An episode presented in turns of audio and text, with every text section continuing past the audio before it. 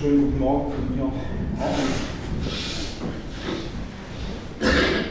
Vierter Teil vom Jona-Abenteuer, viertes Kapitel von dem Buch Jona.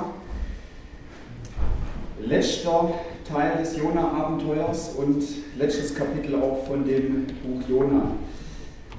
Interessant, aber das sage ich gleich schon so am Anfang. Es sind zwar vier Kapitel, die das Jona-Buch hat, aber damit ist dieses Buch eigentlich nicht abgeschlossen, denn dieses Buch hat einen offenen Schluss. Ich werde später da nochmal drauf Bezug nehmen. Ganz kurzer Rückblick. Es hat so angefangen, Gott hat Jona angesprochen. Was Gott zu Jona gesagt hat, hat Jona nicht gefallen. Er hat Gott ignoriert, er hat kein Wort mehr mit ihm gewechselt, er hat Gott stehen gelassen. Gott hat Jona nicht ignoriert, er hat ihn nicht stehen gelassen, er ist ihm hinterhergegangen. Wie so die Art von Gott auch ist, wie es auch so die Art von guten Hirten ist. Gott hat Jona nicht ignoriert.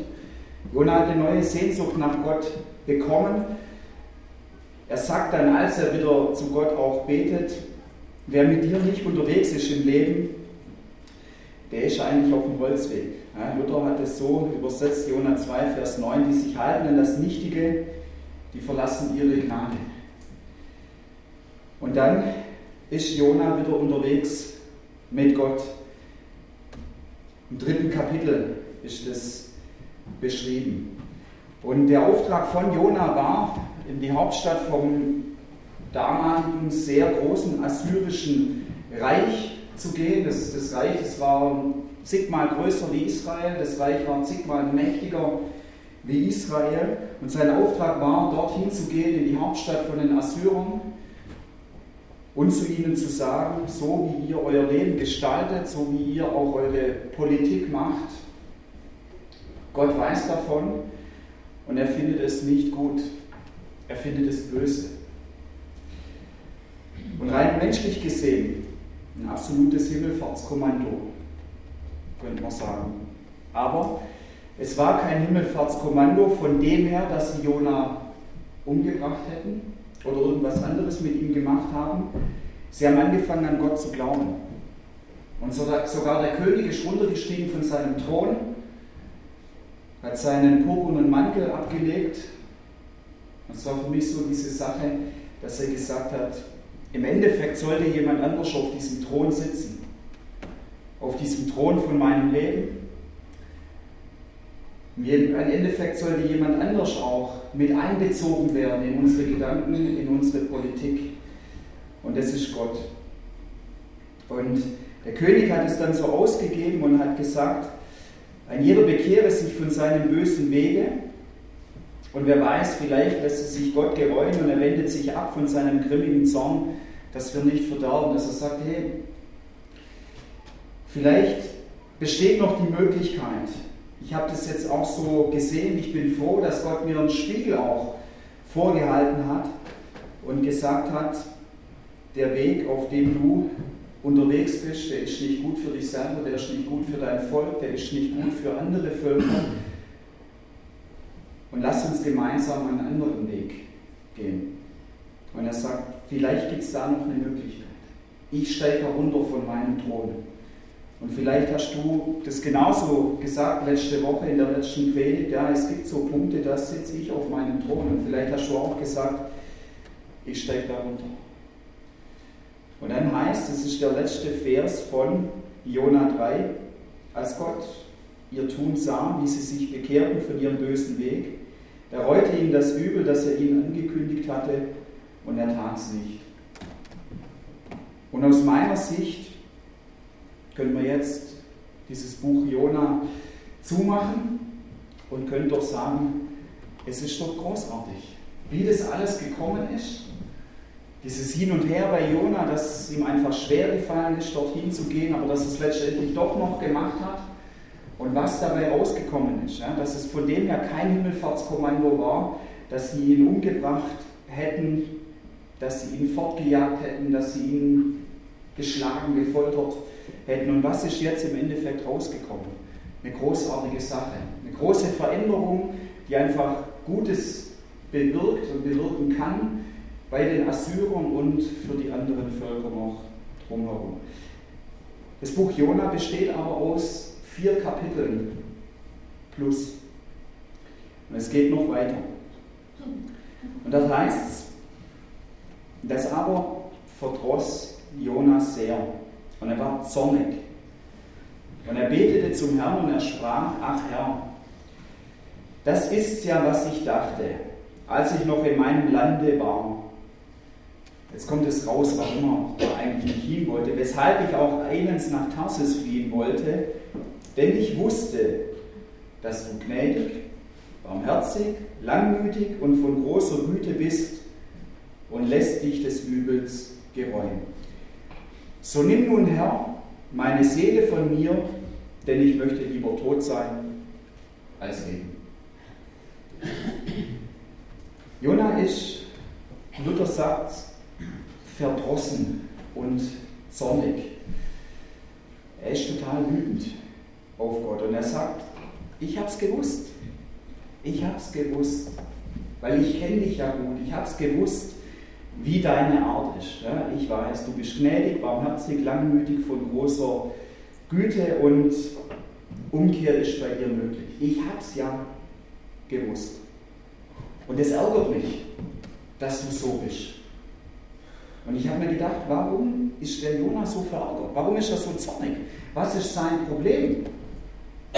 Ich bin jedes Mal froh, wenn ich zu jemand anders gehe und wenn ich mich für etwas entschuldige und wenn er sagt, ist in Ordnung. Ich bin jedes Mal froh, wenn ich zu diesem Gott gehen kann und sagen kann, bitte vergib mir. Und wenn ich das weiß, ja, es ist seine tiefste Art. Und er vergibt mir. Was ist das Problem von Jonah? Ich kam auf zwei Möglichkeiten. Die eine Möglichkeit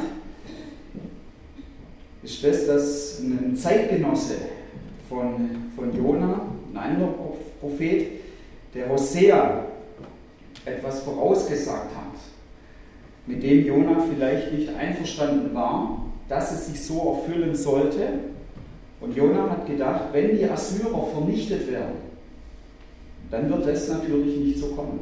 Hosea 11 lese ich uns ein paar Verse vor. Da beschreibt Gott so das Verhältnis, das er zu seinem Volk hat, zu Israel und wie sich dieses Verhältnis dann entwickelt hat. Dort heißt es, ab dem ersten Vers, als Israel jung war, da hatte ich ihn lieb und ich rief ihn, meinen Sohn aus Ägypten. Also das ist so dieser Grundsatz, ja, dass Gott sagt, ich habe Israel lieb, ich habe ihn befreit aus Ägypten von der Sklaverei. Und dann sagt er, wie hat sich das entwickelt? Aber wenn man sie jetzt ruft, so wenden sie sich davon und sie opfern den Balen und sie räuchern den Bildern. Also jetzt ist so, wenn, wenn er sie anspricht, gleich wie bei Jona, ja, ignorieren ihn, lassen ihn stehen, gehen andere Wege, wollen nichts von ihm wissen. Dann sagt er, ich werde Ephraim gehen und nahm ihn auf meine Arme, aber sie merkten es nicht, wie ich ihnen half. Ich ließ sie ein menschliches Joch ziehen und in Seilen der Liebe gehen und half ihnen das Joch auf ihrem Nacken tragen und gab ihnen Nahrung, dass sie nicht wieder nach Ägyptenland zurückkehren sollten. Da wird es so ein bisschen beschrieben, wie Gott seinem Volk nachgegangen ist, wie er versucht hat, ihnen auch seine Liebe zu zeigen, wo er gesagt hat, ja, es, es gab Zeiten, die sind einfach schwierig. Man muss manchmal was ziehen, man muss manchmal was auf dem Nacken auch tragen, und das wissen wir, das gehört zu unserem Leben auch dazu. Aber er sagt, ich war immer da und ich habe immer euch unterstützt und es ist bei euch nicht mehr angekommen. Und dann sagt Hosea, nun aber muss Assur ihr König sein, denn sie wollen sich nicht bekehren. Also Assyrien wird nach Israel kommen und Israel wird keinen eigenen König mehr haben, es wird besetzt sein. Der assyrische König wird der König von Israel sein. Nun aber muss Assur ihr König sein, denn sie wollen sich nicht bekehren. Ja, das beschreibt er dann noch ein bisschen, wie das alles dann auch kommen wird und wie das sein wird. Und das wäre die erste Möglichkeit, ja? dass Jona gesagt hat, wenn jetzt die Assyrer vernichtet werden, dann wird das nicht über uns kommen, was Hosea hier prophezeit hat und was er vorausgesagt hat. Also dass er Angst vor den Assyrern und das ist aus meiner Sicht auch verständlich. Ja? Weil er auch nicht weiß, wie wird es dann? Wie lange sind sie auf diesem Weg, den sie jetzt eingeschlagen haben? Und wie wird es dann, wenn sie nach Israel kommen? Und dass er sagt, ja, das ist mein Problem und ich möchte es nicht. Und wenn du sie vernichtet hättest, dann wäre das nie gekommen. Dann gäbe es Assur nicht mehr. Und die andere Möglichkeit, die hat mit dieser Möglichkeit ein bisschen auch was zu tun. Also das erste war so diese Angst ja, vor den Assyrern. Die zweite ist, ähm, was daraus vielleicht auch entsteht, Selbstsucht. Nämlich, dass Jonas sagt, ich möchte, dass es mir gut geht. Und die anderen, in dem Fall die Assyrer, die sind mir erstmal egal. Und jetzt ist es so, dass Jona, weil er ja als Botschafter von Gott auch unterwegs ist, Gott Grenzen setzt. Jonas sagt zu Gott, deine Art, deine Gnade, Barmherzigkeit, dein Langmut, deine Güte, deine Gutartigkeit, das soll bei den Assyrern nicht ankommen. Deine Liebe und deine Gnade, das soll Grenzen haben. Und weil das nicht geschieht, sagt Gott zu Jona, nimm meine Seele von mir. Ich möchte lieber tot sein als leben. Weil du das nicht machst, hat mein Leben keinen Sinn mehr, ich möchte sterben. Und Jona, der ist richtig gefangen von seiner Selbstsucht. Und da fiel mir was ein, dazu so gefangen zu sein von Dingen, hier in diesem Punkt von Selbstsucht gefangen zu sein, als ich es äh, in, in Afrika mal gesehen habe, wie Leute da Affen jagen. Ja? Es ist so, ähm, entweder nimmt man ein Gefäßstück weit, bindet es an einen Baum hin oder manchmal gibt es auch schon Bäume, die ein bisschen hohl sind oder man höhlt den Baum extra aus und das Loch in diesem Baum, das muss genau so groß sein, dass ein Affe seine Hand reinstecken kann. Aber wenn er dann eine Frucht, also zum Beispiel wenn man eine Orange reinlegt, wenn er die dann umgreift, dass er dann nicht mehr seine Hand rausziehen kann. Also so kann ich es reinstecken, kein Problem. Aber wenn ich jetzt diese Frucht greife, dann kann ich es nicht mehr rausziehen, weil das Loch eben genau diese Größe hat. Und jetzt ist es so, dass ähm, wenn ein Affe da an diesem Baum vorbeikommt und wenn er das riecht und diese Orange in dem Fall möchte, dann greift er da rein, aber er bekommt sie nicht raus. Ja? Er probiert es dann mit dem anderen Arm, er probiert es mit seinen Füßen und so, stemmt sich gegen den Baum her, er kriegt sie nicht raus. Und der, der wird da ganz verrückt, der Affe. Und das Interessante finde ich, interessant, äh, einerseits schade für den Affen, dass der Affe nur noch daran denkt, und dass er da so richtig gefangen ist, ja, von diesem Gedanken, ich muss es unbedingt haben, egal was um mich herum ist und was um mich herum geschieht. Wenn dann die Jäger kommen, dann lässt er in aller Regel, in den aller, allermeisten Fällen, lässt er nicht los und hält diese Orange fest. Und die können ihn fangen. Einfach so, ohne andere Hilfsmittel. Und da habe ich mir gedacht, das ist bei dem Jona ganz genauso. der ist so richtig gefangen von seiner Selbstsucht und eine Freiheit in seinem Leben wird verhindert, indem er daran festhält und indem er sich daran klammert und indem er für mich auch so ganz verrückt wird und sagt, ich verstehe das nicht, ich bin zornig, ich bin wütend. Und dass das jetzt so passiert, dann kannst du mich gleich umbringen, Gott. Jonah ist gefangen von seiner Selbstsucht, weil er eben daran festhält, dass er sagt, ich habe recht, da verhindert er, dass Gott ihn davon befreit. Dass er ihn davon befreit, von diesem Ich habe Recht. Und das ist vielleicht beim einen oder anderen, vielleicht bei uns allen, auch manchmal so, dass wir an Dingen festhalten, wo wir vielleicht auch wissen, das ist nicht der Weg, den Gott mit uns gehen möchte. Und wo wir trotzdem dran festhalten. Und dass Gott da ist und sagt, eigentlich möchte ich dich davon befreien. Befreien von, ich habe recht. Befreien von, ich bin der Bessere. Oder befreien von, ich bin der Geistlichere. Und das frisst den Jona auf. Er ist richtig zornig und er kommt zu dem Schluss, ich möchte nicht mehr leben. Und das kann dir in deinem Glauben auch passieren. Ne? Dass du sagst, eigentlich möchte ich mit Jesus nichts mehr zu tun haben. Oder eigentlich möchte ich mit dem oder mit derjenigen nichts mehr zu tun haben. Und ich habe diese Verbindung, dass Leben dort noch ist oder dass Leben auch wächst, entsteht, dass wieder Neues auch zum Vorschein kommt. Der Jonah hat ein großes Problem mit sich selber, weil er auch eine falsche Vorstellung von Gott hat. Die Vorstellung, die er von Gott hat, ist folgende. Gott ist dazu da, danach zu schauen, dass es mir gut geht. Er ist dafür da, in erster Linie mal meine Wünsche zu erfüllen. Und dann ist es so, im Zorn stellt Jona Gottes Handeln in Frage, weil es einfach nicht seinen Erwartungen, seinen Vorstellungen, seinen Wünschen entspricht. Und ich denke, es ist immer schwierig oder vielleicht auch gefährlich, wenn wir zornig sind und wenn wir dann Dinge von Gott auch in Frage stellen. Und Jona dreht sich wieder um. Er lässt Gott stehen und er schneidet praktisch die Verbindung zu Gott ab. Wenn Gott nicht so handelt, wie ich will, dann lasse ich ihn stehen.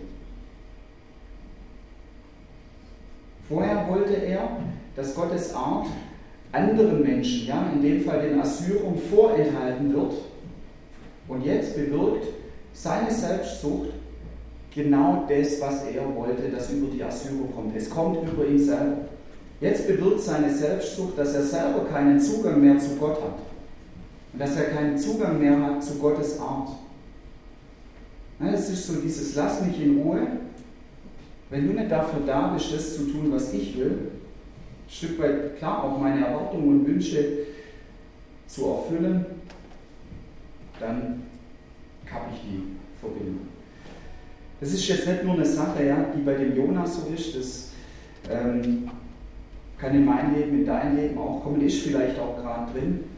Im Neuen Testament hat der Matthäus dazu auch noch mal was aufgeschrieben, Matthäus 19, von einem reichen jungen Mann, mit dem Jesus ins Gespräch gekommen ist und hat auch über seinen Glauben geredet. Und Jesus hat zu ihm gesagt, hey, ein Punkt in deinem Leben ist, ähm, wo vielleicht auch eine Gefahr ist, wo du gefangen wirst, ist dein Geld. Und er hat zu ihm gesagt, gib dein ganzes Geld her und verteile es unter den Armen. Dann ist er gegangen und hat Jesus stehen gelassen. Und wieder ist es hier so bei Jona, dass Gott ihm hinterhergeht. Und ich denke, das ist das tiefste Wesen von Gott. Dieses der gute Hirte sein. Gott geht Jona hinterher. Schon wieder. Das ist nicht das erste Mal. Und Gott versucht dann, Jona was klar zu machen. Und sagen, Stück weit mit einer Gegenstandslektion was klar zu machen. Da heißt, Jona ging zur Stadt hinaus, ja, er lässt Gott stehen, ließ sich östlich der Stadt nieder und machte sich dort eine Hütte. Darunter setzte er sich in den Schatten, bis er sehe, was der Stadt widerfahren würde. Also er gibt Gott noch mal eine Chance und sagt, vielleicht kapierst du ja, dass du auf dem Holzweg bist. Ich schaue mir jetzt die Sache noch mal an. Gott der Herr aber ließ eine Staude wachsen und die wuchs, Jona, äh, die, die wuchs über Jona, dass sie Schatten gäbe seinem Haupt und ihm Hilfe von seinem Unmut. Das ist so ein Zeichen von Gott. Er geht ihm hinterher und es ist auch ein Zeichen von Liebe, dass er sagt, Jona, ich möchte dir jetzt ein bisschen helfen, dass du ein bisschen runterkommst, dass du abkühlst, dass du vielleicht deine Gedanken, die du hast, wieder ordnen kannst. Und Jona freute sich sehr über die Staude. Aber am Morgen, als die Morgenröte anbrach, ließ Gott einen Wurm kommen, der stach die Staude, dass sie verdorrte.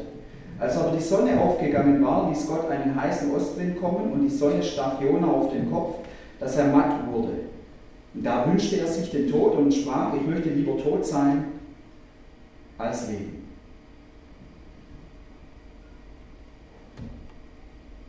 Die Staude einerseits ja, als ein Zeichen von dem, dass Gott dem Jona hinterhergeht ein Zeichen von seiner Güte, von seiner Liebe, dass er sagt, ich möchte dir helfen, dass es dir hilft bei deinem Zorn, bei deiner Selbstsucht. Und dann andererseits diese Sache, dass es aber auch keine Selbstverständlichkeit ist und dass ich keine Garantie habe, dass es unbegrenzt auch so ist ähm, und auch fortbestehen wird. Die Staude ist dann recht schnell wieder kaputt gegangen. Und klar, das hat hier Gott auch bewirkt, weil er dem Jona etwas klar machen wollte. Ja? Und das ist so einerseits ja, die Liebe Gottes, seine Güte, das ist Gottes Art und das ist auch der Wunsch für unser Leben. Aber diese andere Seite, dass eben manche Dinge auch in unser Leben reinkommen und dass sie eben uns auch zu schaffen machen es ist keine Selbstverständlichkeit, dass alles immer so läuft, wie wir es auch denken. Wir leben nicht mehr im Paradies. Und Gott geht dann nochmal auf den Jonas zu. Jonas sagt ja wieder, ich will nicht mehr leben. Und Gott geht nochmal auf den Jonas zu. Gott sucht wieder das Gespräch. Und da heißt, da spricht Gott zu Jona, sprach Gott zu Jona, meinst du, dass du mit Recht zürnst um der Staude willen? Also er will ihn nicht stehen lassen, den Jonah. Er will ihn nicht stehen lassen, auch mit seiner Selbstsucht. Und er spricht ihn an und sagt, Jonah, glaubst du wirklich, das ist der richtige Weg? Aber der Jonah, der möchte sich gar nicht davon befreien lassen. Und er antwortet Gott mit Recht so und zwar bis an den Tod. Jona möchte sich von Gott gar nicht befreien lassen von, von diesen Gedanken, die er hat, ja, von dieser Selbstsucht, was er hat. Jona möchte sich gar nicht befreien lassen von dem, dass, dass er so vielleicht diese Einstellung auch hat, zu einem lebenswerten, zu einem erfüllten Leben. Brauche ich das noch, brauche ich jenes noch, das wäre auch noch nötig als nächstes und das da hinten dann ganz genauso. Und das vielleicht sagt er, wenn ich das auch übertrage, dass man sagt, hey, wenn ich nicht noch mehr Geld habe, wenn ich nicht noch mehr schöne Sachen habe, bestimmte neue Sachen, wenn ich nicht noch mehr Ansehen habe, wenn ich noch nicht mehr Macht habe, dann ist mein Leben nichts. Und ich bin zornig und ich bin unzufrieden. Und die Frage, die Gott dem Jona hier im Endeffekt stellt, und klar, wenn du möchtest, da kannst du diese Frage auch auf dich und dein Leben übertragen, dass Gott mit Jona und mit dir auch ins Gespräch kommen möchte über die Frage, was glaubst du eigentlich, was für mich wichtig ist? Und was glaubst du eigentlich, was für mich von Bedeutung ist? Gott sagt dann zu Jona, dich jammert die Staude, um die du dich nicht gemüht hast. Du hast sie nicht aufgezogen, sie wurde in einer Nacht und sie ist verdorben in einer Nacht. Das macht dir ganz arg viel aus, Jona, dass es so ist mit dieser Staude. War ein Geschenk von mir und klar, es hat nur ein paar Stunden angehalten. Aber Jona, ich wollte dir damit was zeigen und ich will, Jona, mit dir ins Gespräch über Folgendes kommen. Was denkst du, was wichtig ist und was von Bedeutung auch ist? Und dann sagt Gott, und mich sollte nicht jammern Ninive. Also du bist so sauer über diese Staude und ich sollte nicht traurig sein über Ninive. So eine große Stadt, der mehr als 120.000 Menschen sind, die nicht wissen, was rechts oder links ist und dazu auch viele Tiere. Und Gott sagt zu Jona, bitte denk um. Das, was für dich so enorm wichtig ist, das ist doch in keiner Relation zu dem, dass so viele Menschen mich nicht kennen. Also, wer ist für Gott wichtig oder was ist für Gott von Bedeutung? Dein Nächster und mein Nächster. Und mit dieser Haltung, wenn wir das auch einüben, dann befreit dich Gott von Selbstsucht zum Beispiel, die dich gefangen nimmt und die dich gefangen hält. Was ist für Gott wichtig? Was ist für Gott von Bedeutung? Dein Nächster.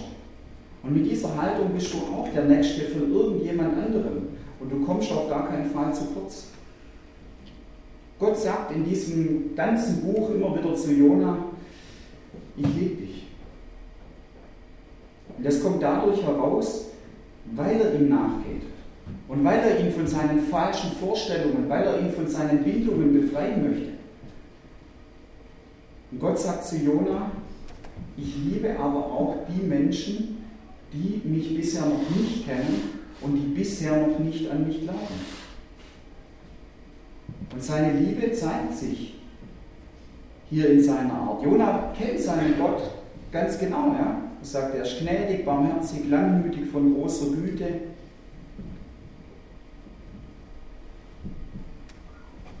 Gottes Gedanken hat zum Beispiel auch Ezekiel aufgeschrieben. Ezekiel 33, Vers 11, da sagt Gott, ich habe keinen Gefallen daran, dass Menschen, die nicht an mich glauben, sterben dass sie ohne die Begegnung mit mir sterben, sondern dass sie zu mir kommen und leben. Ja? Er sagt, ich habe keinen Gefallen am Tod von Ungläubigen, die mich noch nicht kennen, sondern ich habe Gefallen daran, dass sie zu mir kommen und dass sie Leben finden. Ich habe uns noch ein anderes Bild mitgebracht, das habe ich dann neulich schon gezeigt am Karfreitag. Es ist ein Bild, dem dargestellt wird, wie Gott selber, wie Jesus auf der Erde gelebt hat und wie das so die letzten Tage von seinem Leben waren, beziehungsweise das hier die letzten Stunden von seinem Leben. Das ist der Weg, wo Jesus ans Kreuz gegangen ist, der Kreuzweg. Und wie er dorthin abgeführt wurde, im Hintergrund ein Soldat, im Vordergrund jemand, der über ihn spottet. Und Jesus hat gesagt, warum bin ich überhaupt gekommen? Ich bin nicht gekommen, dass mir alle Menschen dienen und dass es mir darauf ankommt, ja, dass meine Dinge befriedigt werden, dass meine selbstsüchtigen Dinge befriedigt werden. Deswegen bin ich nicht gekommen. Der Menschensohn ist nicht gekommen, dass er sich dienen lasse von vielen, sondern er hat gesagt, ich bin gekommen, dass ich allen Menschen diene und dass ich mein Leben gebe zur Erlösung. Das ist dargestellt hier auf diesem Bild. Denn wenig später hat er sein Leben gegeben zur Erlösung und ist am Kreuz gestorben. Wer ist für Gott wichtig? Was ist für Gott von Bedeutung? Jona, und wir haben es auch gelesen in Hosea, auch Gottes Volk Israel zur damaligen Zeit, war es wichtiger, dass es ihnen selber gut ging, dass es ihnen selber leiblich gut ging oder dass es ihnen vielleicht möglichst perfekt auch gut geht. Ihnen war das wichtiger, als sich darum zu kümmern, ein Werkzeug Gottes zu sein.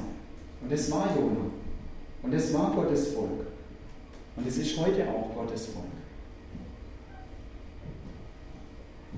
Werkzeug Gottes zu sein, dass Gottes Güte, seine Liebe verteilt wird.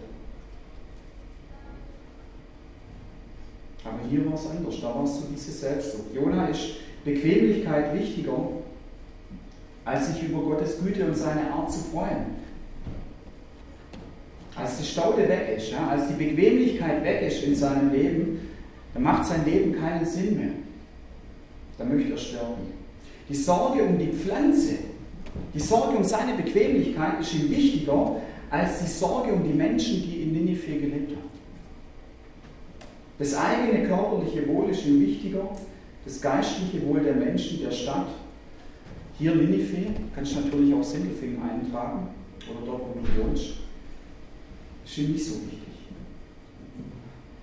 Wer ist für Gott wichtig? Was ist für Gott von Bedeutung? Dein Nächster. Jona war ein Botschafter Gottes. Und jeder Mensch, der, der heute an Gottes Sohn, an Jesus Christus glaubt, der ist automatisch auch ein Botschafter Gottes. Du kannst das übrigens gar nicht raussuchen. Wenn du an Jesus glaubst, bist du ein Botschafter Gottes. Und da gibt es unterschiedliche Botschafter. Klar, da gibt es Botschafter, die gut sind, da gibt es Botschafter, die schlecht sind. Aber du bist ein Botschafter und du kannst dir es nicht raussuchen. Und was ich vorgelesen habe, das, das war schon das Ende von dem Jona-Buch. Das, das Buch Jona endet mit einer Frage von Gott. Mich sollte nicht jammern, eine so große Stadt, der mehr als 120.000 Menschen sind, die nicht wissen, was rechts oder links ist, dazu auch viele Tiere. Das ist das Ende von dem Jona-Buch. Dann ist da ein Fragezeichen. Das ist dann das allerletzte Ende von dem Jona-Buch, dieses Fragezeichen. Wir wissen es nicht, ob sich Jonas Haltung und damit auch sein Leben verändert hat. Ob er von seiner Selbstsucht befreit wurde, das wissen wir nicht. Das Buch Jona hat einen offenen Schluss, vier Kapitel plus. Und es endet mit diesem Fragezeichen. Und Gott hält es aus, dass das Buch so endet. Er hält es aus, dass einfach nicht klar ist für so viele Menschen bis in unsere heutige Zeit hinein, wie war es mit diesem Propheten Gottes. Und ich habe mir gedacht, wie wäre es für jeden, der möchte, dass wir dieses Fragezeichen für unser Leben heute Morgen nehmen. Und dass wir uns vielleicht auch mal folgende Fragen stellen, unser Leben auch reflektieren. Ja, wie ist das eigentlich? Wer oder was ist für Gott wichtig? Was ist für Gott von Bedeutung? Wo möchte mich Gott vielleicht als Werkzeug gebrauchen? Wie sieht es für uns als Gemeinde aus, wenn ich das vergleiche mit der Jona-Geschichte? Was ist für uns als Gemeinde von Bedeutung? Und ist das deckungsgleich mit dem, was für Gott wichtig ist und was für Gott von Bedeutung ist? Fragezeichen. Und so muss ich stehen lassen und lasse ich es auch stehen. Und das war das Jona-Abenteuer, diese Teile. Und das Gute ist bei einem offenen Schluss, dass es nicht beendet ist und dass dieses Abenteuer auch in dein Leben reinkommen kann und dass es auch in die Gemeinde reinkommen kann und dass es natürlich auch in unsere Stadt hineinkommen kann, das wie Jona sehr trefflich beschreibt, wie Gott, wie der gute Hirte auch ist.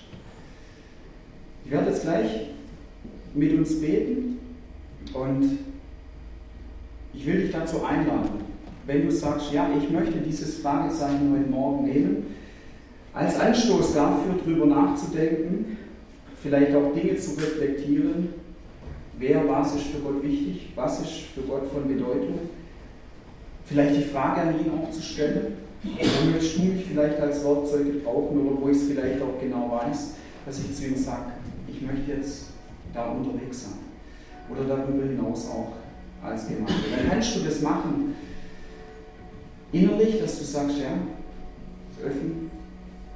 Aber du kannst dir vielleicht auch ans Herz langen. Du kannst vielleicht deine Hände so, wie es auch eine Form des Gebets auch in der Bibel beschrieben ist, dass du sagst, ich, ich möchte es von dir empfangen.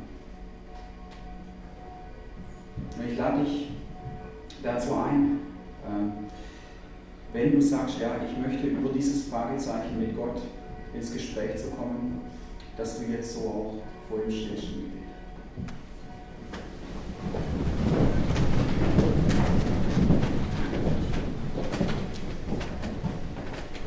Lieber Vater, dieses Buch Jona, das zeigt uns, dass du der Lebendige bist. Und dieses Buch Jona zeigt uns, dass das Leben mit dir auch lebendig ist und dass es da keine vorgefertigten Formen auch gibt und dass Dinge einfach mal so laufen können oder auch anders laufen können. Vielen Dank, dass du der gute Hirte bist und dass du uns nachgehst. Und vielen Dank, dass du dieses Fragezeichen hier auch stehen gelassen hast und dass du hier auch nichts schön geredet hast. Und du machst es in unserem Leben auch. Du redest da nicht schön. Aber du sagst, andere Wege sind möglich. Und aus dem Grund bin ich auf die Erde gekommen und bin ich am Kreuz gestorben. Und du kannst zu mir kommen. Und du sagst zu uns, jeder, der zu dir kommt, den wirst du mit Freuden annehmen. Und den wirst du nicht hinausstoßen. Vielen Dank, Herr, für deine Art. Und vielen Dank, dass du gemeinsam mit uns unser Leben bestreiten möchtest. Und Herr, ich bitte dich darum, dass für jeden, der auch so diesen Wunsch auch hat oder wo du ihn heute Morgen auch angesprochen hast oder in den letzten Teilen von dem Jona-Abenteuer, dass du ihm das klar machst, was für dich wichtig ist und was für dich von Bedeutung auch ist. Und wenn wir es schon wissen, dann gib uns den Mut, ja, Dinge anzugehen. Mutig, mit Schritten, gemeinsam mit dir. Und Herr, wo wo es noch nicht klar ist, ich bitte dich, dass du da hineinsprichst. Du hast Großes mit jedem von uns vor. Jeder, der an dich glaubt, ist ein Botschafter der, der besten Nachricht, die es gibt. Und du hast genau das Gleiche mit jeder Gemeinde auch vor. Und ich bitte dich, Herr, dass du deinen Segen dazu gehst, wo diese Entschlüsse jetzt auch gefasst werden.